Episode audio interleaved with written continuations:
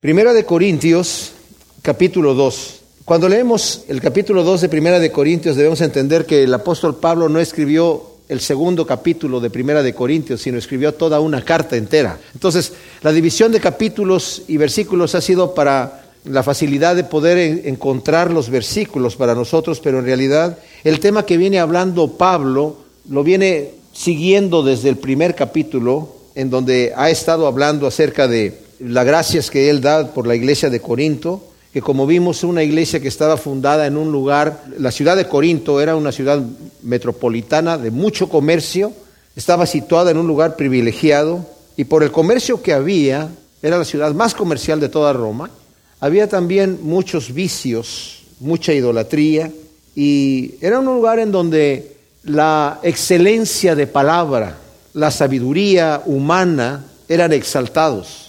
Vimos que en aquel entonces iban a los teatros personas a declamar, a hablar con mucha elocuencia y realmente no importaba el contenido. Los corintios no eran tan refinados como los atenienses. Atenas era, era, la cuna de la cultura griega y sabemos que los romanos heredaron esa cultura griega de manera que se transformó en la cultura greco-romana, pero esa cultura griega estaba ya un poco deficiente en Corinto, aunque estaban ellos orgullosos de sus filosofías, pero realmente no comprendían bien a, Platón, a Sócrates, a Aristóteles, a esos filósofos griegos. No los, no los entendían bien, pero de cualquier manera se daban el lujo de decir que tenían esas cosas y admiraban estas cosas, esta elocuencia, la forma en la que la gente hablaba. No extraño a nuestro siglo XXI, ¿verdad? En donde la gente se impresiona con los efectos que pasan, que suceden, ¿verdad? De láser y, el show que se puede presentar en muchos lugares, incluso desafortunadamente en las iglesias cristianas. Pero la gente estaba atraída a ese tipo de cosas. Y una de las cosas que les interesaba, como dije yo, era la elocuencia, la manera en la que la persona se expresaba, la manera en la que la gente podía manipular las ideas de la gente. Eso debemos entenderlo porque el apóstol Pablo acaba ya de reprender a la iglesia. Primero le da gracias al Señor por la iglesia, que está adorando mucho por ellos y han sido llenos de todos los dones del Señor, pero después les reclama que son carnales porque tienen entre ellos divisiones. Con esto en mente, continúa el capítulo 2 y en el primer versículo, algunas de sus Biblias dicen, así que hermanos, la mía no dice eso, pero lo debería de decir porque está incluido en el texto.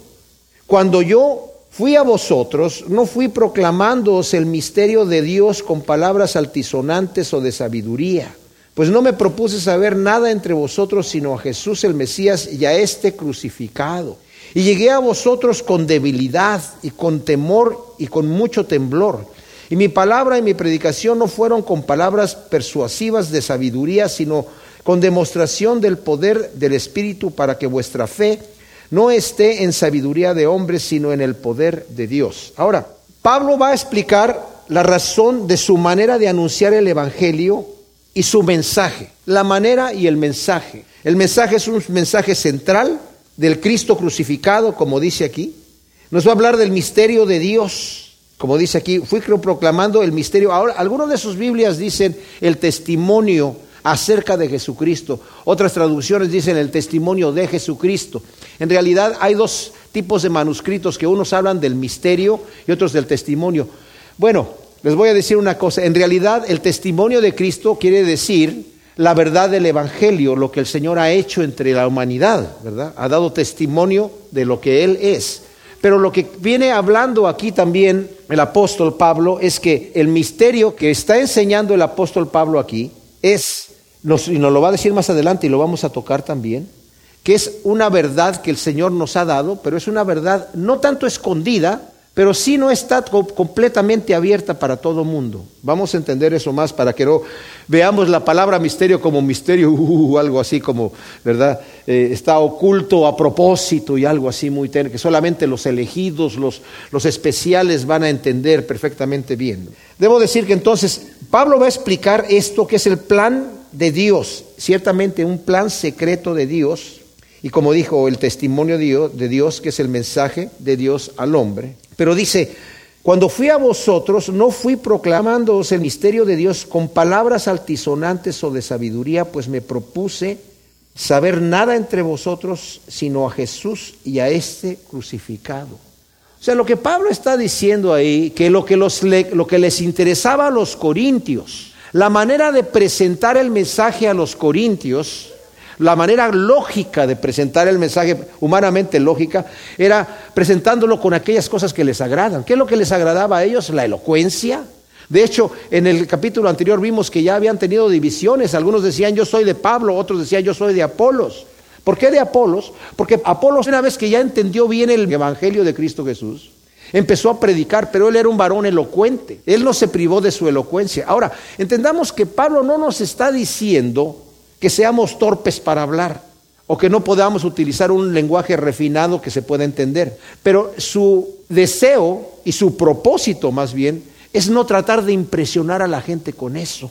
Hay una línea muy fina, mis amados, entre saber hacer las cosas sabiamente y utilizar los recursos que el Señor nos ha dado, hacer que los recursos mismos sean el objetivo o la razón por la cual la gente viene al Evangelio. Porque como vamos a ver más adelante, solamente Cristo los puede traer al Evangelio. Y si a través de métodos llegaron al Evangelio, otros métodos carnales, es muy fácil que a través de los mismos métodos se salgan de ahí, porque entonces no están fundamentados con lo que el Señor los debe de fundamentar. Y existe un peligro. Ahora, dice, yo fui proclamándoles no con palabras altisonantes o de sabiduría. Y cuando habla de sabiduría, no se está refiriendo a que fue torpe al hablar y utilizó de necedades. Porque Pablo habla de la sabiduría. Más adelante va a decir en el versículo 6, sin embargo hablamos sabiduría entre los que han alcanzado madurez. Pero no sabiduría de este mundo, de este universo, ni de los gobernantes de este mundo, sino que hablamos sabiduría de Dios.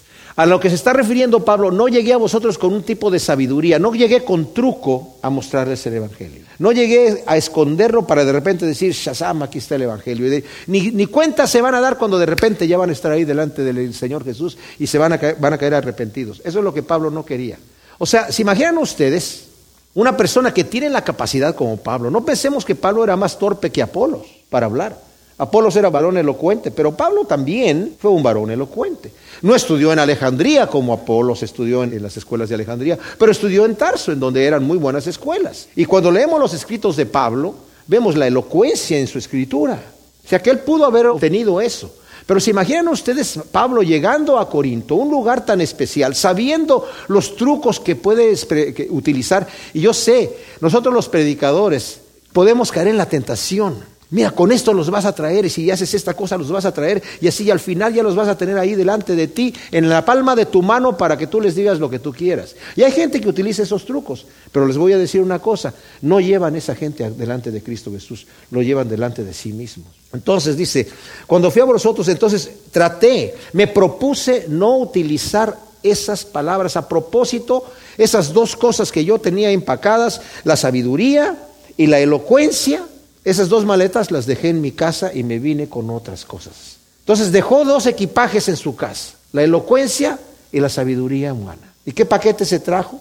Aquí nos dice que se trajo tres paquetes. No me propuse saber nada entre vosotros sino a Jesús el Mesías y a este crucificado. Antes de ver los tres paquetes que se trajo Pablo, Pablo se propone no saber nada entre los corintios, no en una ignorancia voluntaria, sino más bien en una humildad y dominio propio.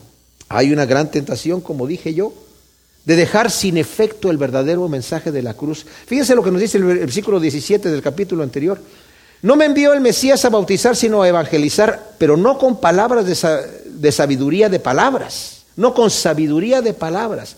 Nuevamente, no es que está hablando necedades, pero no está utilizando trucos. ¿Para qué? Para que no se haga vana la cruz del Mesías. Y luego el versículo 28, lo vil del mundo y lo tenido en nada escogió Dios y lo que no es para anular lo que es, para que ninguna carne se jacte delante de Dios. O sea, Pablo venía mostrando su debilidad, pero no tanto mostrando la debilidad, sino no queriendo mostrar la elocuencia que él tenía, porque quería que la cruz de Cristo se presentara como es, desnuda tal cual es. Como vimos la vez pasada, uno puede empaquetar la cruz de Cristo en un paquete tan bonito en una envoltura tan atractiva que la gente se queda con la envoltura y el paquete, pero olvidan la cruz de Cristo. Me propuse eso y no saber entre vosotros sino Jesús Mesías y a este crucificado. No, como, como vimos la vez pasada, no un Cristo siempre agonizante que da lástima. La palabra de la cruz incluye siempre el hecho de la resurrección que llega al alma con poder, ya que habla de la victoria de Dios sobre el pecado, sobre la muerte y sobre Satanás. No obstante, la palabra de la cruz, como dice aquí, es necedad, dice en el versículo 18 del capítulo anterior, la palabra de la cruz ciertamente es necedad para los que se pierden. Y en el versículo 25, porque lo necio de Dios es más sabio que los hombres y lo débil de Dios es más fuerte que los hombres. O sea, la palabra de la cruz es necedad para los que se pierden, pero Pablo está diciendo, pero aún lo necio de Dios. Bueno, Dios no tiene nada necio. Lo está poniendo como un hebreísmo, una hipérbole. Lo necio, lo que los hombres le llaman necio a, a Dios, es más sabio que los hombres. Como el hombre no entiende las cosas de Dios, y lo vamos a ver adelante, lo vamos a desglosar un poco más, porque no lo puede entender. En la naturaleza humana el hombre no puede entender las cosas de Dios. Un hombre que no ha sido regenerado por el Espíritu Santo no puede entender. Entonces critica y llama necedad a la cruz, a las cosas de Dios. De manera que tenemos a ese ateo blasfemo, Richard Dawkins, que ha, escribió el, el, libro ese de la ilusión o el, el engaño de Dios, ¿verdad?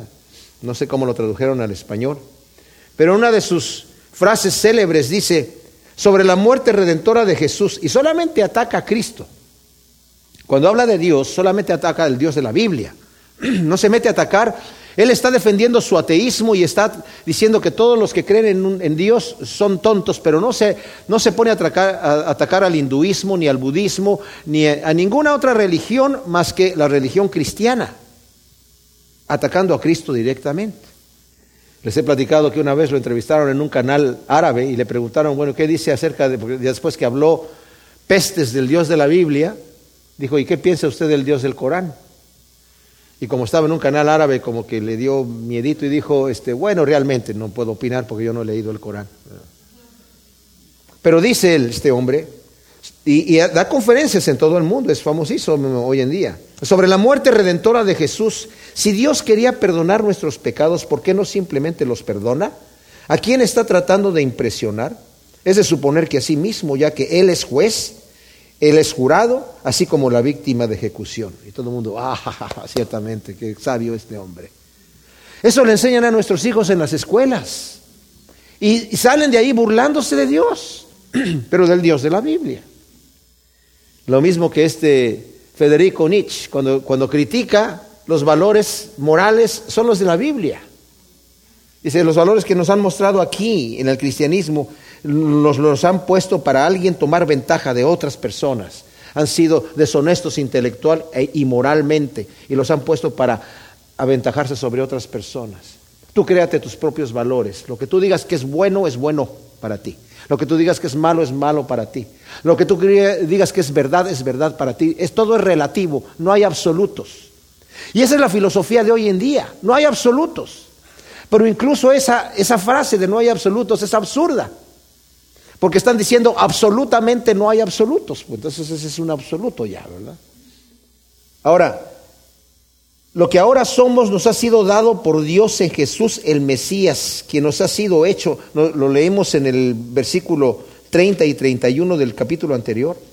Pero de él proviene lo que sois en Jesús el Mesías, el cual por parte de Dios nos ha sido hecho sabiduría, justicia, santificación y redención, para que como está escrito, el que se gloría, gloríese en el Señor.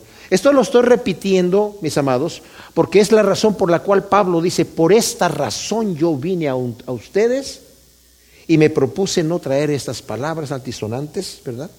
O impresionantes de sabiduría Ahora, Dios nos es sabiduría, es la sabiduría que el mundo no conoce.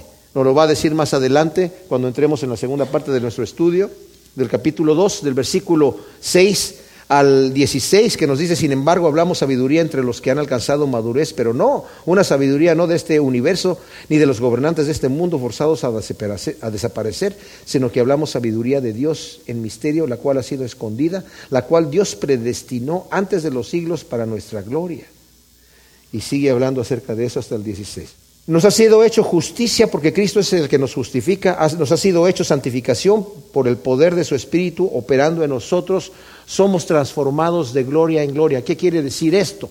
Que somos hechos más semejantes a Cristo día con día. El Espíritu Santo hace esa obra en nosotros.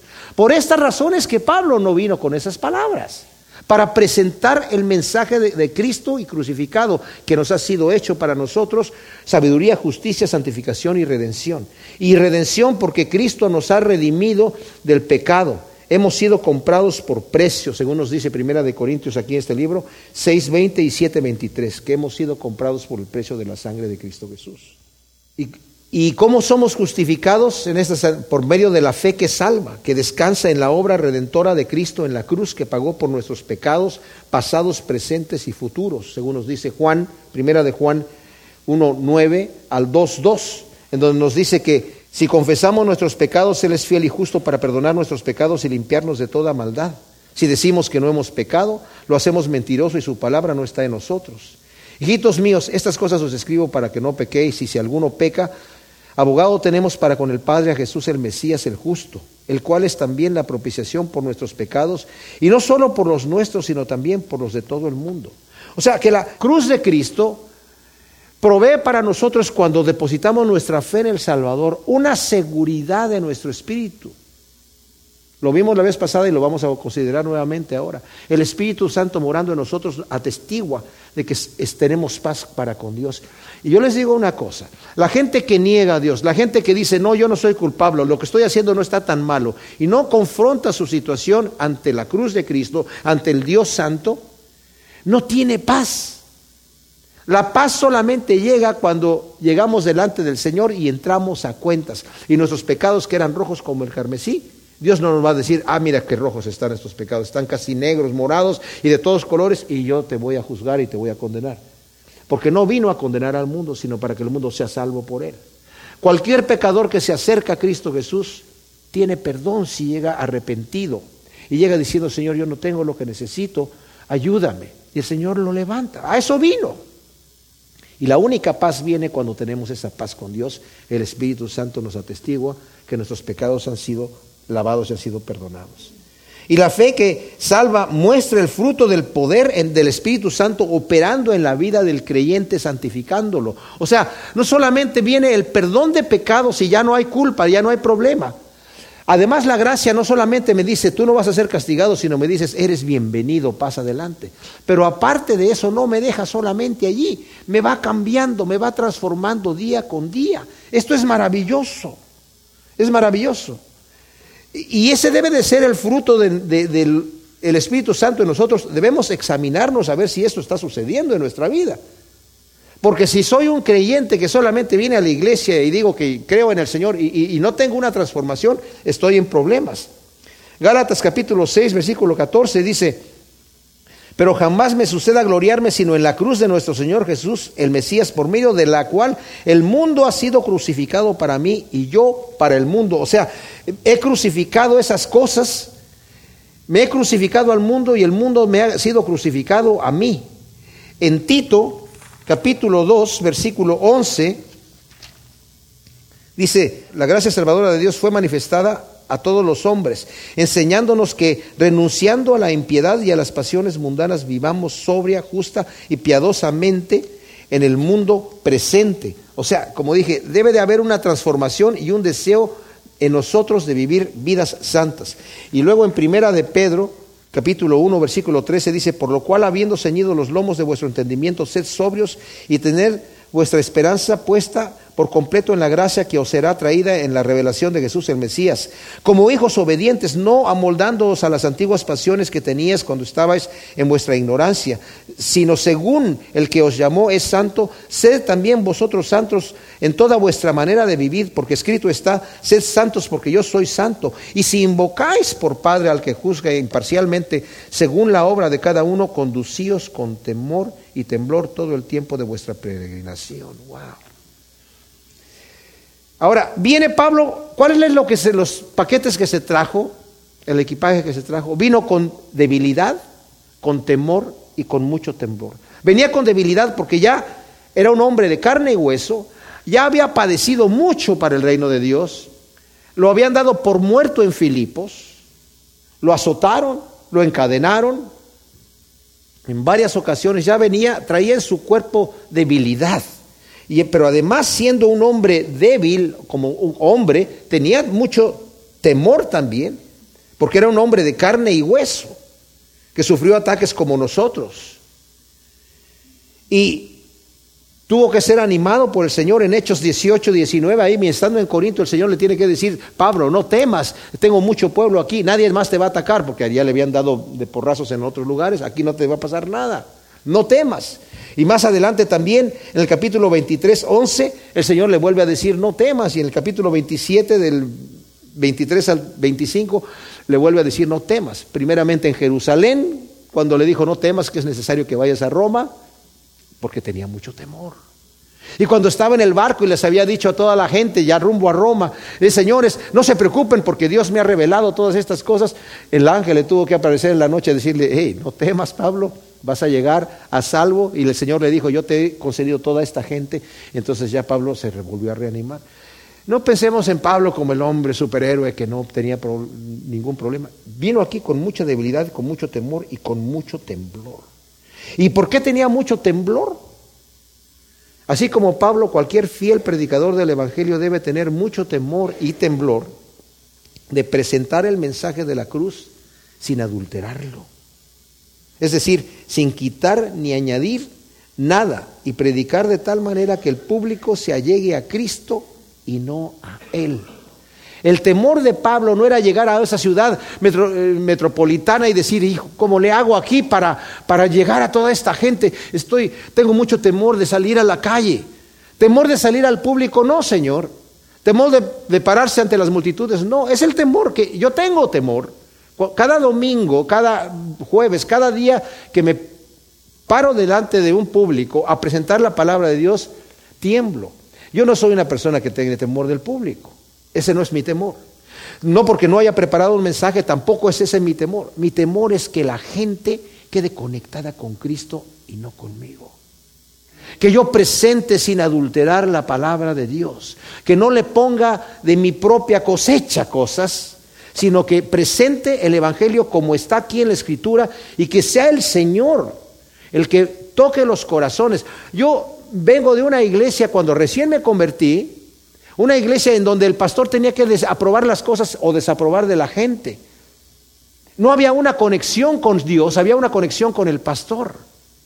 Mi temor y mi temblor, como el de Pablo, era que la gente se conectara con Cristo Jesús. Porque les digo una cosa, cuando se conectan con el hombre se quedan ahí. Hay muchos que dicen, no es que yo los voy a traer primero a mí y después yo los llevo a Cristo. El problema es que se quedan contigo y no se van con Cristo. La gran mayoría. Algunos tal vez sí. El problema es cuando los atraes a ti por todos tus talentos y tus dones y tu elocuencia y las maletas justamente que Pablo dejó atrás. Es muy posible que ya no los puedas llevar a Cristo. Tal vez porque ellos no se quieran ir o porque tú no lo sabes hacer. Así que hay que presentar al Cristo crucificado desde el principio, es lo que está diciendo Pablo. Primero de Corintios 2, versículo 4. Pablo nos está hablando acerca de cómo viene a Corinto a presentar el mensaje, a esta ciudad metropolitana. Viene con temor, con temblor, con debilidad, viene proponiéndose no hablar palabras persuasivas con sabiduría humana, sino presentar la cruz. Y nos había dicho anteriormente, viene no con palabras de sabiduría humana, sino con el poder del Espíritu Santo. ¿Y cuál es el poder del Espíritu Santo que Pablo presenta? No es que Pablo venía a decir, señores, yo no tengo, no les voy a hablar con palabras de sabiduría humana, pero pásenme aquí un enfermo y van a ver el poder de Dios. ¡Bum! Y se sanó como muchos hacen hoy en día, que supuestamente son evangelistas, entre comillas, y hacen grandes campañas de milagros. Yo no digo que, no, está mal que el Señor sana, Pablo sanó muchos allí. Y como si ustedes leen el libro de Hechos y el libro de Efes, eh, bueno, Hechos capítulo 18 y 19, cuando Pablo está en Corinto y cuando está sobre todo en Éfeso, en Corinto se pasó por lo menos año y medio, tal vez un poquito más. En Éfeso estuvo tres años. Y en Éfeso dice que Pablo, los, milagros que hacía Pablo en Éfeso eran milagros sobrenaturales, o sea, todos los milagros son sobrenaturales, pero estos eran exageradamente sobrenaturales e impresionantes. De manera que la gente hasta se llevaba sus, pañuelos con el que él se secaba el sudor mientras trabajaba para ponérselos a la gente y se sanaban. Ahora, no estoy yo aprobando la reliquia, ¿verdad? Porque eso no está bien, pero Dios estaba utilizando estas cosas Miren, dicen que cuando Pedro pasaba, la gente ponía a los enfermos para que aún la sombra de Pedro los tocara y se sanaban. Eso desafortunadamente ha hecho que nosotros los hombres pongamos la mirada en el pañuelo y en la sombra. Se ríen, pero les digo una cosa, hay predicadores, yo los he visto, que están predicando y se están secando ahí con pañuelos desechables, ¿verdad? Un amigo estaba ahí secándose con pañuelos desechables y sacaba otro y sacaba otro y ya tenía ahí como 15 pañuelos. Y al final hizo un llamamiento. Primero dijo, ¿cuántos de ustedes creen que yo tengo la unción del Espíritu Santo? Levantaron la mano una gran cantidad. ¿Y cuántos de ustedes han visto que yo me he estado secando con estos pañuelos? Pues todos levantaron la mano. ¿Cuántos de ustedes creen que la unción, yo tengo la unción, está también en los pañuelos? Ya menos levantaron la mano, ¿verdad? Ustedes que están enfermos, pasen aquí adelante para que se pongan ese pañuelo donde les duele, para que se sanen. Pasaron un número reducido de gentes, pero pasaron y agarraban el pañuelo y se lo ponían donde les dolía, ¿verdad? Y al rato después dijo él, por favor, devuelvan los pañuelos aquí. Entonces le regresaron los pañuelos ahí, eran desechables, ¿verdad? Y él tenía ocho, dice, yo tenía quince, aquí hay ocho, ¿dónde están los otros siete? A ver, tráiganlos aquí. Y como la gente no los traía, dijo, bueno, que se vayan por el mundo sanando multitudes. Ay, ay, ay. O sea, está la exageración, ¿verdad?, de darle la importancia a eso. Dios permitió esas cosas que no deberían de estar sucediendo así para permitirle a la gente, de alguna manera, gatillar esa fe. A veces somos así. Cuando viene la imposición de manos, pondrán las manos sobre la persona. Dice, si alguien está enfermo, pase adelante eh, y que los ancianos de la iglesia lo unjan con aceite y, pongan las manos sobre esa persona y la oración de fe sanará al enfermo. Ah, entonces la persona necesita, a ver, quiero el aceitito. Ahí está el aceitito, la mano aquí. Ah, está la mano. Entonces, ¡pum! la fe, ¿verdad? Como que de repente sucede así. La mujer que tenía el flujo de sangre, si le tocare tan solo el borde de su manto, seré salva. Y se estaban apretando, según dice el texto. Se estaban apretando en el sentido de que a toda la gente quería estar allí y el Señor lo estaban apretando. Y una mujer enferma, y sobre todo mujer en esa cultura, era muy difícil que se acercara al maestro. El borde del manto del Señor y fue sana. Ahora el Señor no le dijo, mujer, ¿qué estás haciendo? Si el manto no tiene poder, yo soy el que tengo el poder. ¿Qué es eso de que voy a tocar el, borde del manto del Señor? No, el Señor permitió que eso sucediera y no la reprendió. Ahora eso no es para que andemos buscando dónde quedó el manto del Señor sagrado, ¿verdad? Para irlo a tocar todos los que estemos enfermos y, nos vamos a sanar. Porque entonces eso sería distorsionar la realidad de lo que está sucediendo aquí. Pablo tenía mucho temor de presentar el Evangelio sin adulterar. Y dice, y mi palabra pues, y mi predicación no fueron con palabras persuasivas de sabiduría, sino con demostración del poder del Espíritu Santo. ¿Cuál era la demostración del poder? No era en el milagro. No se está refiriendo a eso Pablo, a la carisma, a la impresión. El poder es el poder que cambia las vidas, mis amados. La nueva traducción viviente traduce este versículo y mi mensaje y mi predicación fueron muy sencillos. En lugar de utilizar discursos ingeniosos y persuasivos, confié solamente en el poder del Espíritu Santo. Lo hice así para que ustedes no confiaran en la sabiduría humana, sino en el poder de Dios. ¿Cuál es el poder de Dios? El poder que nos va a transformar, el poder que nos va a cambiar, el poder por medio del cual Él pagó por mí para que yo pudiera ir al reino de Dios. El precio ya está pagado. Ahora, vamos a ver que el predicador necesita fe para creer que eso va a suceder que eso se va a llevar a cabo. Como dije yo, no nos prohíbe el Señor utilizar de sabiduría para persuadir al pecador al arrepentimiento y recibir por fe en Jesús el perdón de pecados. Porque dice aquí, mis palabras no fueron palabras persuasivas de sabiduría humana. Y pensamos, bueno, entonces persuadir a alguien está mal. Yo le debo de decir, oye, mira, este es el mensaje que te dije y ya no te voy a decir más, porque entonces te voy a estar persuadiendo. Y Pablo dice que él no llegó con palabras persuasivas. Bueno, en el capítulo 18 vemos que Pablo dice que se metió a la sinagoga y persuadía a los judíos a conocer el Evangelio, a recibir a Cristo. En Éfeso también persuadía a muchas gentes a recibir a Cristo, a acercarse al Señor. Al rey Agripa lo persuade y el mismo rey Agripa dice, por poco me persuades a ser cristiano. Y Pablo dice, ojalá hubiera sido por poco, por mucho, que llegaras a ser como yo soy, excepto estas cadenas. O sea, no es persuadir que está mal, pero persuadir con sabiduría humana, hacerlo con truco. Dice yo, ese, mi palabra no fue así, sino con demostración de poder. Nuevamente, no fueron los milagros, que sí hizo muchos milagros Pablo, pero no se está refiriendo a eso. Porque nos dice aquí, para que vuestra fe no esté en sabiduría de hombres, sino en el poder de Dios. O sea, ese es el propósito. La manera en la que presentamos la palabra de Dios puede ser tan adornada y acompañada, eh, digo, adornada y acomodada para cautivar al público, que lo que, lo, van a lo que van a recordar es la manera en la que se presentó, pero no el contenido. Y así se vacía la cruz del poder que tiene transformador de la gente. A Pablo le interesa asegurarse que la fe de los corintios no esté en la sabiduría del hombre, porque si alguien llega a su fe en Jesús mediante trucos o persuasión con sabiduría humana, puede llegar a negar esa fe por los mismos medios, con alguien que tenga más sabiduría o con alguien que tenga mejores trucos. Puede salir de ahí. Si por eso llegó ahí, con alguien que lo supere en esas cosas, pero si está basado en el poder de Dios, hay un verdadero fruto. La, fruto, la fe es fruto del poder de Dios. Ahora, es necesario negarse a sí mismo para que el que escucha tenga un encuentro con Dios y no con nosotros. El que está presentando el Evangelio tiene que resistir la tentación de presentarse a sí mismo y de hablar con, con o sea, de que salga el mensaje, con, como dice la canción, con sabor a mí, sino que salga con el sabor de Cristo solamente Él. Nosotros llevamos un tesoro en vasos de barro y que ese vaso que somos nosotros, no esté con otro contenido que le dé sabor al contenido que viene del, mensaje del Evangelio. Y se necesita primero negarse a sí mismo para que podamos hacerlo así y pedirle al Señor en oración, Señor, ayúdame a presentar ese mensaje sin que tenga yo poniendo ahí de mi propia cosecha, sino que seas tú. Pablo está hablando de que con la debilidad y con mucho temor y temblor presentó el Evangelio. ¿Y saben qué, mis amados? Podemos ver que Pablo padecía mucho. O sea, presentó el Evangelio bajo circunstancias precarias en cuanto a sí mismo, con muchos padecimientos. Y tendemos nosotros a alejarnos de aquello que nos forja y nos fortalece espiritualmente, que son la tribulación y las persecuciones. Y es lógico, ¿quién quiere los golpes? Nadie. Nadie va a ir a meter la cabeza donde están dando golpes.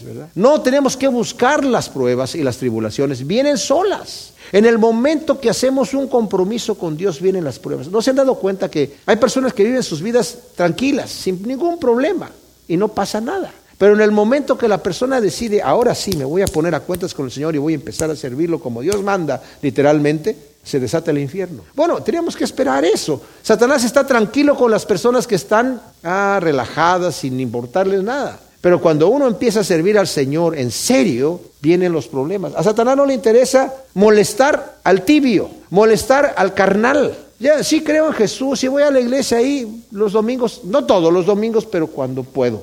Están escuchando un estudio, dice, si realmente cuando uno tiene un encuentro fuerte con Dios, Juan Calvino tenía servicio todos los días. Cristo no es el Cristo de los domingos, es el Cristo de, debería de ser en nuestra vida de todo el tiempo, de todos los días. No quiero decir que todos los días vamos a tener servicio, ¿verdad? No podemos, ¿verdad? Ojalá pudiéramos, pero no podemos. Y por las situaciones en las que se maneja la vida cotidiana aquí en los Estados Unidos sería prácticamente imposible, ¿verdad? Para muchas personas. Pero si hay quienes dicen, oye, ¿para qué estás metido en la iglesia todo el tiempo? Pues no se trata de hacer puntos. No, no es que se trate de hacer puntos, sino que se trata de tu compromiso con Dios. ¿Tienes o no tienes hambre? Hay gente que tiene, ¿saben qué? La madurez cristiana, y nos lo va a decir más adelante, cuando en el versículo 6 que dice, hablamos sabiduría entre los que han alcanzado madurez, vamos a entrar a tocar ese tema. Pero antes que entremos ahí les voy a decir, la madurez no es la cantidad de años que llevamos en el Señor Jesús, en la relación con Él, sino en la entrega que tengo con Él. Hay personas que son maduras en, en días, en pocos días. Aquí donde estamos nosotros leyendo esto aquí, Pablo ha tenido 20 años de ministerio. Imagínense, 20 años de ministerio y tenemos esta calidad de cristiano aquí. Obviamente había sido escogido como un instrumento especial del Señor y tenía una unción especial del Espíritu Santo y el Señor lo había tomado con unas revelaciones extraordinarias. Dice que subió al tercer cielo. Ahora yo he oído predicadores que dijeron, no, yo también he, subido he ido al cielo, ¿verdad? Estuve caminando con el Señor ahí en el cielo y me llevó al infierno y mira el infierno cómo está. Uy, no está, no. Ok, Señor, ahí nos vemos. Bueno, ahí, hasta la próxima. No, eso es una burla prácticamente, para mí es una mofa. Pero Pablo tuvo esto. Y incluso dice, y me envió un mensajero de Satanás para bofetearme, un aguijón en la carne, una enfermedad. Y yo estuve pidiéndole al Señor que me la quitara y él me dijo, Pablo, no te conviene, que te baste mi gracia. Y Pablo mismo dice, para que la multitud de las revelaciones no me envaneciera sobremanera, el Señor me envió un aguijón en la carne, un mensajero de Satanás que me abofetee. Las pruebas y las tribulaciones vienen para mantenernos en línea. No nos quejemos tanto de ellas. Más bien, cuando viene la tribulación, primero hagamos lo que hizo Job, adoró al Señor. Y se oye raro, ¿verdad? Lo que cuando le contestó a su mujer, adoró y dijo, ¿qué? ¿Hemos de recibir de Dios solamente las cosas buenas y no las malas? Momento, ¿Dios te va a mandar algo malo? Mira, Dios utiliza al diablo mismo y a los demonios. Los utiliza. Él no tiene que enviar algo malo, solamente tiene que permitir que suceda. Pero eso grave, esa situación adversa que está llegando a tu vida es para que te acerques al Señor. Es para traerte a un nivel de espiritual mayor. Porque al fin de cuentas, eso es lo que vale. La caja se va a cerrar para todos nosotros un día. A uno se le cierra antes y a otro se le cierra después. Aquí estamos en el vientre de nuestra existencia eterna. Somos el embrión de lo que vamos a hacer en la eternidad. Esta no es nuestra vida aquí. Estamos pasando por aquí. La escritura dice que somos extranjeros y peregrinos. Y el Señor nos deja ver esa realidad en que nos estamos envejeciendo. Pero para que no nos caigamos y digamos, ay, nos dice, eh, el Señor ya venció la muerte. Es más, destruyó de tal manera la muerte para que aquella persona no viva su vida en temor de la muerte, como todo el mundo vive. No me quiero morir, pues nadie se quiere morir. Hay un blues que cantaba eh, Albert King, un guitarrista que decía, todo el mundo quiere ir al cielo, pero nadie se quiere morir. Y, para llegar al cielo pues tiene que pasar por allí, ¿verdad? ese es el umbral, esa es la puerta. Pero si morimos aquí primero para el Señor, ya en nuestra mente decimos, yo estoy crucificado con Cristo Jesús. Así que de manera que ya no vivo yo, sino vive Cristo en mí. Y lo que ahora vivo, lo vivo en la fe. Y si ya no vivo yo, sino vive Cristo en mí, para mí el vivir es Cristo. Mientras estoy aquí, vivo para Cristo. Y si para mí el vivir es Cristo, el morir es ganancia. Ahora, para que Pablo diga que el morir es ganancia, solamente lo puede decir después de que dijo que para él el vivir es Cristo.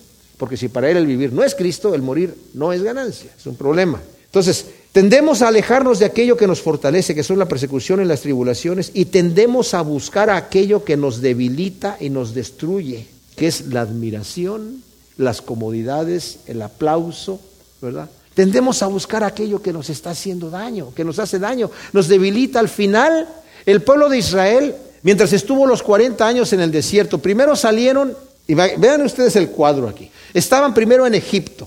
En Egipto estaban clamando. Llegaron, bueno, déjenme ir un poquito más atrás. Llegaron 70 personas, la familia de Jacob, que les he cambiado el nombre a Israel. O sea, 70 personas de Israel llegaron allí. José, que ya era segundo de Faraón y estaba gobernando Egipto, dijo, le dijo a Faraón, mis parientes son pastores de ovejas. E incluso le dijo a sus, y era verdad, le dijo, cuando Faraón les pregunte cuál es su oficio, digan, somos pastores de ovejas. Porque aquí en Egipto los pastores de ovejas son abominación para la gente, son gente, ahí no, esos son de, de muy baja clase, no nos queremos juntar con ellos, y los van a dejar que vivan aparte, para que no se metan con los egipcios. Pero por cuanto son pastores de ovejas, van a vivir en la tierra de Gosén, que es la tierra donde está todos los pastizales, que es la tierra donde realmente era la mejor tierra en Egipto, pero donde estaban los pastores. Y así fue, se multiplicaron, llegaron a ser tan poderosos dentro de Egipto que vino un faraón que no conocía a José y dijo, estos esclavos se están haciendo muy fuertes, ahora tenemos que eliminar a los varones. Vamos a poner la ley que los echen al mar, digo, al río. Y fue ahí donde viene Moisés, que lo rescata la hija de Faraón. Y el pueblo de Israel estaba esclavo. Ya no eran pastores de ovejas, eran esclavos. Y estaban construyendo la gran metrópoli, la gran majestuosa Egipto. Y el Señor oyó el clamor que ellos tenían y les envía a Moisés. Cuando Moisés por fin los saca de ahí con mano poderosa, el pueblo de Israel estaba impresionado por las grandezas que el Señor había hecho, pero todavía no estaban convencidos de corazón. Pasaron por el mar en seco bebieron de la roca y llegaron así al monte Sinaí, donde el Señor se aparece a ellos en nube de tiniebla, de fuego y temblor de monte y toda la cosa estaban así y escucharon con una voz imponente de parte de Dios los diez mandamientos y la gente estaba ahí, dile, dile Dios, Moisés, dile que ya no nos hable más porque nos vamos a morir de terror y de pavor aquí.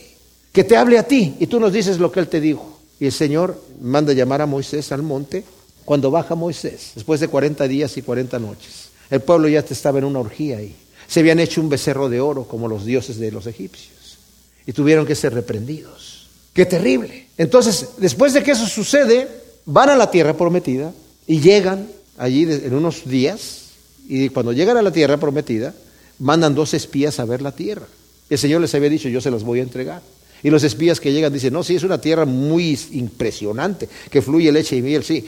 Miren el racimo de uvas que traían, entre dos personas traían un racimo de uvas cargando. O sea, tan abundante era. Pero la gente que vive ahí es gente muy fuerte. Nosotros parecíamos como langostas delante de ellos y ellos también nos veían como langostas y nos sentíamos nosotros como langostas y somos langostas, delante de estos gigantones ahí.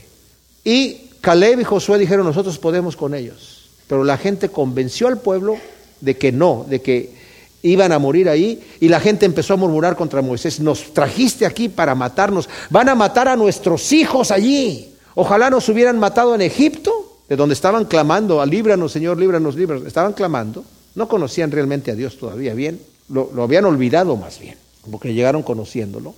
Y pues, después de 400 años, ¿quién me entiendes? La cultura ya había pasado por muchas cosas. Nos hubieran matado allá en Egipto o en el desierto. Entonces el Señor aparece y les dijo, ¿saben qué, señores? ¿No quieren ir a la tierra prometida? ¿Quieren morirse en el desierto? Se van a morir en el desierto. Los voy a regresar a que den vueltas en el desierto hasta que los mayores de 20 años se mueran todos en el desierto, excepto Caleb y Josué que fueron fieles a mí, y los demás se van a morir. Y hasta que se muere el último van a entrar a la tierra prometida. Les va a durar 40 años ese detalle. Y sus hijos que dijeron que los iban a entregar a la espada, ellos son los que van a heredar la tierra prometida. Entonces, cuando entró el pueblo de Israel, entraron con un gozo ahí, sí, vamos a servir a Dios y todo lo que nos dijo el Señor lo vamos a hacer y pum, pum, pum, vamos a darle aquí con todo. Pero después el profeta dice, cuando tú llegaste, Israel, a la tierra prometida, llegaste a habitar casas que tú no construiste, llegaste a, a disfrutar de viñas que tú no sembraste, no tuviste que regar como regabas en Egipto y que desviabas el agua del río con tu pie y en zanjas y cosas así para yo te prometí y te envié la lluvia temprana y tardía porque el Señor le dijo, tú no vas a tener que regar ahí, yo voy a regar la tierra, yo me encargo de la tierra y me voy a encargar de que te produzca una fruta y, un, un producto fuerte. Ni siquiera tus, si haces lo que yo te digo, ni siquiera tus, nadie va a abortar de tus mujeres, ni siquiera de tus animales. Te voy a bendecir grandemente. Llegaste comiste, engordaste y te olvidaste de mí. ¿Por qué? Porque tendemos a buscar aquello que nos debilita, nos destruye, que es la admiración y las comodidades. ¿Queremos ver poder en la iglesia? Es la iglesia que soporta la tribulación. Es la iglesia que no huye de la tribulación. Aquí en nuestros países es muy difícil encontrar ese poder. Porque a veces decimos, bueno, ¿y dónde está el poder que había en la iglesia primitiva? Bueno, la iglesia primitiva, damas y caballeros, estaban siendo entregadas a los leones, estaban siendo crucificados, estaban siendo perseguidos grandemente. Hay iglesias poderosas hoy en día. En China hay una iglesia poderosa. En los lugares donde hay persecución, la iglesia perseguida es una iglesia fuerte, poderosa. No es una iglesia admirable en el sentido de que tenga tanta fama y tenga tantas luces. No, no hay luces allí, no hay fama, no hay sistemas de sonido, ni siquiera hay estudios bíblicos. En muchos de ellos no se pueden reunir. A veces tienen un pedacito de la escritura, a veces no tienen nada, a veces lo que les dijeron, pero les digo una cosa, el poder del Espíritu Santo en la vida del creyente es impresionante. Y Pablo está diciendo, ¿verdad? Yo llego con esta, con esta convicción cuando Dios hace la obra de convicción y conversión en el creyente, la obra va a permanecer hasta el fin. Dado por sentado, obviamente, que el creyente va a ser obediente a la dirección del Espíritu Santo. Dios no nos tuerce el brazo, pero cuando está en la persona realmente convertida, el Señor se encarga de llevarlo de gloria en gloria hasta el lugar donde tiene que estar. El Señor lleva a cabo lo que lleva. Y el predicador necesita, como dije yo anteriormente, fe para creer que Dios va a ser el que va a hacer la obra sin la necesidad de artimañas humanas. Necesitamos más de esos predicadores, ¿verdad? Que crean esas cosas. Ahora dice, para que la fe de ustedes esté en la sabiduría, no en sabiduría de hombres, sino en el poder de Dios. Y es justamente lo que estaba diciendo, que cuando la fe de la persona está en el poder de Dios, es una fe arraigada, fundamentada, de manera que la persona crece nutriéndose de la roca de Cristo Jesús mismo, injertado en el olivo cultivado, ¿verdad? Y el Señor va a llevar a cabo, como nos dice aquí en el versículo 9 del capítulo 1, fiel es Dios, por quien fuisteis llamados a la comunión de su Hijo, el Mesías, Señor nuestro. ¿Para qué? Para cumplir lo que dice el versículo anterior, el cual también os sostendrá hasta el fin para ser hallados irreprensibles en el día de nuestro Señor Jesús. Gracias Señor, te damos por tu palabra. Te pedimos que realmente lleves a cabo en la vida de cada uno de nosotros, Señor, esta obra que tú has empezado y que vas a llevar a cabo. No tenemos la menor duda, Señor. Queremos someternos a la dirección de tu Espíritu Santo, a negarnos a nosotros mismos, a tomar nuestra cruz y llevarla fielmente, Señor. Ayúdanos a entender lo que tú nos has llamado a hacer. En el nombre de Cristo. Amén.